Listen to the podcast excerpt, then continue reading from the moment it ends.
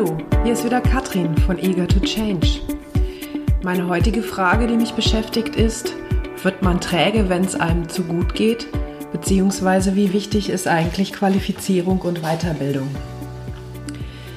Ich denke, jeder von euch hat da so seine Meinung dazu und ich habe auch meine und äh, es ist mir in letzter Zeit aufgefallen, es gibt, wenn man so in die Presse guckt, ganz oft die Thematik, hat Deutschland den Anschluss verpasst, hat Deutschland in den wichtigen Themen, in denen wir uns technisch bewegen, vielleicht äh, irgendwie verpasst, auf dem neuesten Stand zu sein. Es geht dabei um Handy, es geht dabei um Technik, es geht um Mobilität, um all diese Dinge.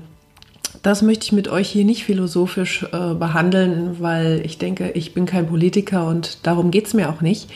Aber wenn man das mal äh, auf uns Individuen überträgt, dann stellt sich mir schon die Frage, wann fängt man eigentlich an zu handeln und wie wichtig ist es, rechtzeitig anzufangen. Also wenn ich mir einfach mal überlege, ähm, was passiert mit einem Muskel, den ich nicht trainiere. Ein Muskel, den ich nicht trainiere, der wird schlapp, der wird lahm und in dem Fall, wenn ich ihn dann mal brauche, dann ist er nicht so leistungsfähig, wie er eigentlich sein könnte. Was passiert mit Sprachen, die ich nicht benutze? Sprachen, die ich nicht benutze, versacken in meinem Hinterkopf und irgendwann bin ich plötzlich mal gezwungen und stehe in einem anderen Land oder plötzlich kriege ich einen neuen Job. Einer sagt dann plötzlich zu mir, oh, du musst jetzt Englisch sprechen und ich fange wieder ganz von vorne an und äh, fange an daran zu arbeiten. Das sind alles so Kleinigkeiten, wo es einem erstmal gar nicht so bewusst wird, aber die im Prinzip symptomatisch sind für das, was ich auch viel erlebe, was ich auch viel im Bereich äh, Führung erlebe.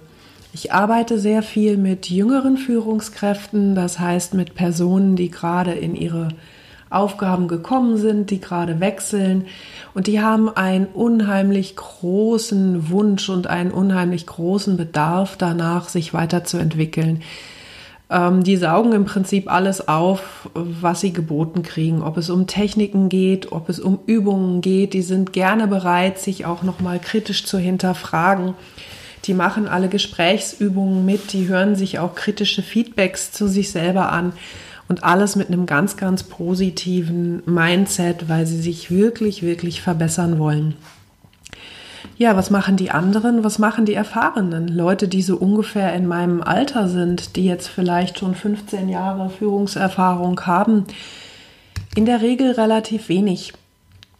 Und ähm, das kann in Ordnung sein. Also ich kenne genügend Führungskräfte in ähm, mittleren Alter, so sage ich es mal, die gute Führungsstile haben, die toll arbeiten.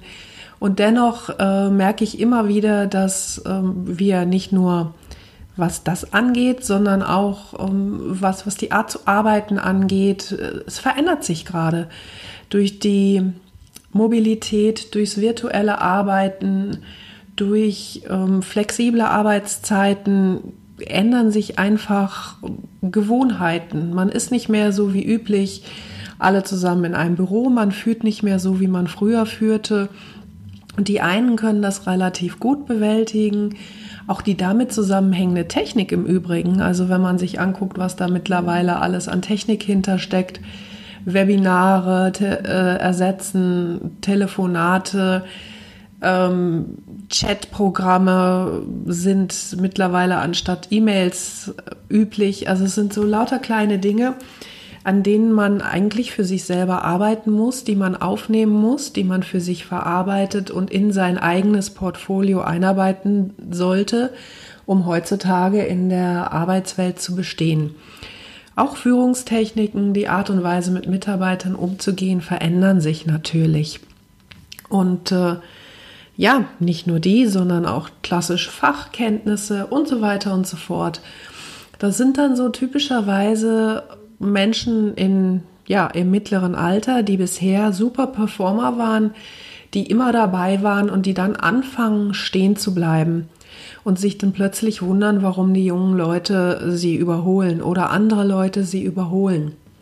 Denen ist in seltensten Fällen bewusst, dass sie auf die eine oder andere Weise den Anschluss verpasst haben. Und ehrlich gesagt, wenn es einem keiner sagt, ist es auch gar nicht so einfach, das mitzubekommen. Und ähm, ja, du sitzt da, du machst deine Sachen, wie du sie immer gemacht hast. Und das ist ja auch gar nicht schlecht. Also bis jetzt ist da nie irgendwie ein Leistungsdefizit entstanden oder großartige ähm, Beschwerden sind passiert.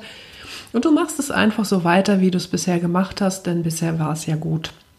Das heißt, was ist erforderlich? Es ist erforderlich ein gewisser Mut, sich selber zu hinterfragen, mit den Mitarbeitern vielleicht auch darüber zu sprechen, mit seinen Führungskräften darüber zu, zu sprechen. Und es ist tatsächlich erforderlich, sich selber auch nochmal ähm, zu bewegen, auch nochmal ein Wochenenden zu investieren, sich vielleicht ähm, auf andere Weise weiterzubilden. In meinem Umfeld sind sehr viele Menschen, denen ich begegne, die jetzt nochmal ein Studium machen, für das ich sie wirklich sehr bewundere, neben einem Vollzeitjob nochmal ein Studium zu machen oder andere Arten von Weiterbildungen. Dabei sind wirklich äh, Menschen, die in, in hochdotierten Jobs arbeiten oder aber parallel zu ihrem Vollzeitjob auch noch eine Vollzeitfamilie haben, und wozu tun die das alles? Die tun das alles, um wettbewerbsfähig zu bleiben, um weiter fähig für den Markt zu bleiben. Und ähm, ja, das ist etwas, was ich euch ganz dringend ans Herz legen möchte, egal ob es jetzt um ähm, Weiterbildung in, in Hard Skills geht, ob es darum geht, euch die neuesten äh, Systeme, Techniken, Modelle äh, anzuschauen, ob es um eure persönliche Weiterentwicklung geht, ob es um Dinge geht, die vielleicht auch so ein bisschen links und rechts von eurem bisherigen sind. Ich kann es euch nur ganz, ganz dringend anraten, das auch zu tun und immer mal wieder zu schauen, was geht denn da für mich auch noch, auch wenn ich gerade erfolgreich bin oder gerade weil ich gerade erfolgreich bin, um dann auch weiter erfolgreich bleiben zu können. Wenn ich da an mich selber denke, ich habe in den letzten Jahren ähm, insgesamt vier Jahre noch in meine Weiterentwicklung gesteckt, jetzt in den letzten vier Jahren davor immer wieder und ähm, habe ich das vor allen Dingen auch auf meine eigenen Kosten getan. Und das ist auch so eine Diskussion, um die es immer wieder geht, wenn man mit Firmen und Qualifizierungen redet, wenn ich mit Menschen rede, die in meinen Seminaren sind und ihnen vielleicht empfehle, nochmal ein Coaching zu machen oder auch nochmal eine andere Art von, von Workshop zu machen. Die erste Frage ist immer, wer bezahlt das? Natürlich habt ihr Glück, wenn das euer Arbeitgeber bezahlt und äh, manche Dinge sind auch einfach preislich gar nicht so gering, so dass das natürlich eine Hilfe ist. Aber ich glaube, ihr macht einen Fehler, wenn ihr darauf wartet, dass eure Weiterentwicklung alleine von eurem Arbeitgeber finanziert wird.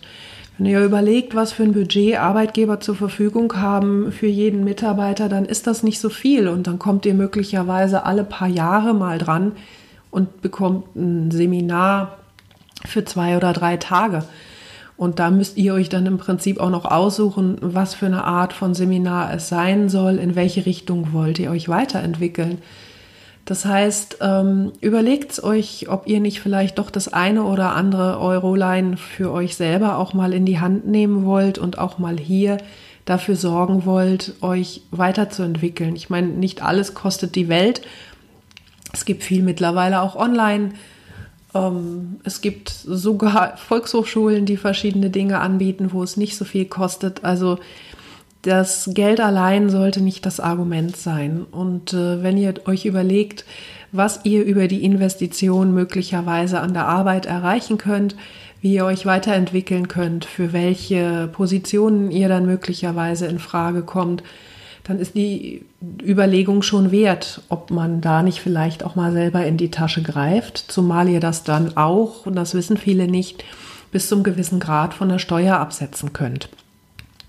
In dem Zusammenhang ähm, möchte ich noch kurz auf das Thema hingehen, wohin will ich mich eigentlich weiterentwickeln? Auch das ist so eine Geschichte. Manchmal sagt man ja, oh, ich lebe so in den Tag, ich gucke mal, was kommt und die Dinge kommen, wie sie kommen.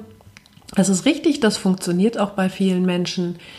Ich habe erlebt, dass ähm, sehr erfolgreiche Menschen sich eine Idee gemacht haben über das, was sie vielleicht in den nächsten paar Jahren erreichen möchten, wo sie hin möchten. Ähm, und dann haben sie tatsächlich für sich selber eine Gap-Analyse gemacht. Sie haben sich definiert, was sind Aufgaben, in die ich zukünftig möchte was brauche ich dafür, was sind zukünftige Qualifikationen und was habe ich und äh, was möchte ich in welcher Form für mich selber auch noch erreichen und mir selber zugutekommen lassen. Ähm, Firmen machen das im Übrigen auch so, wenn sie über äh, Stellenbesetzungen nachdenken, wenn sie weiter Qualifikationen von Mitarbeitern im Auge haben. Das ist eine klassische Variante eine Soll-Ist-Vergleich, um dann zu schauen, was ist nötig, um den Mitarbeiter, die Mitarbeiterin dorthin zu entwickeln.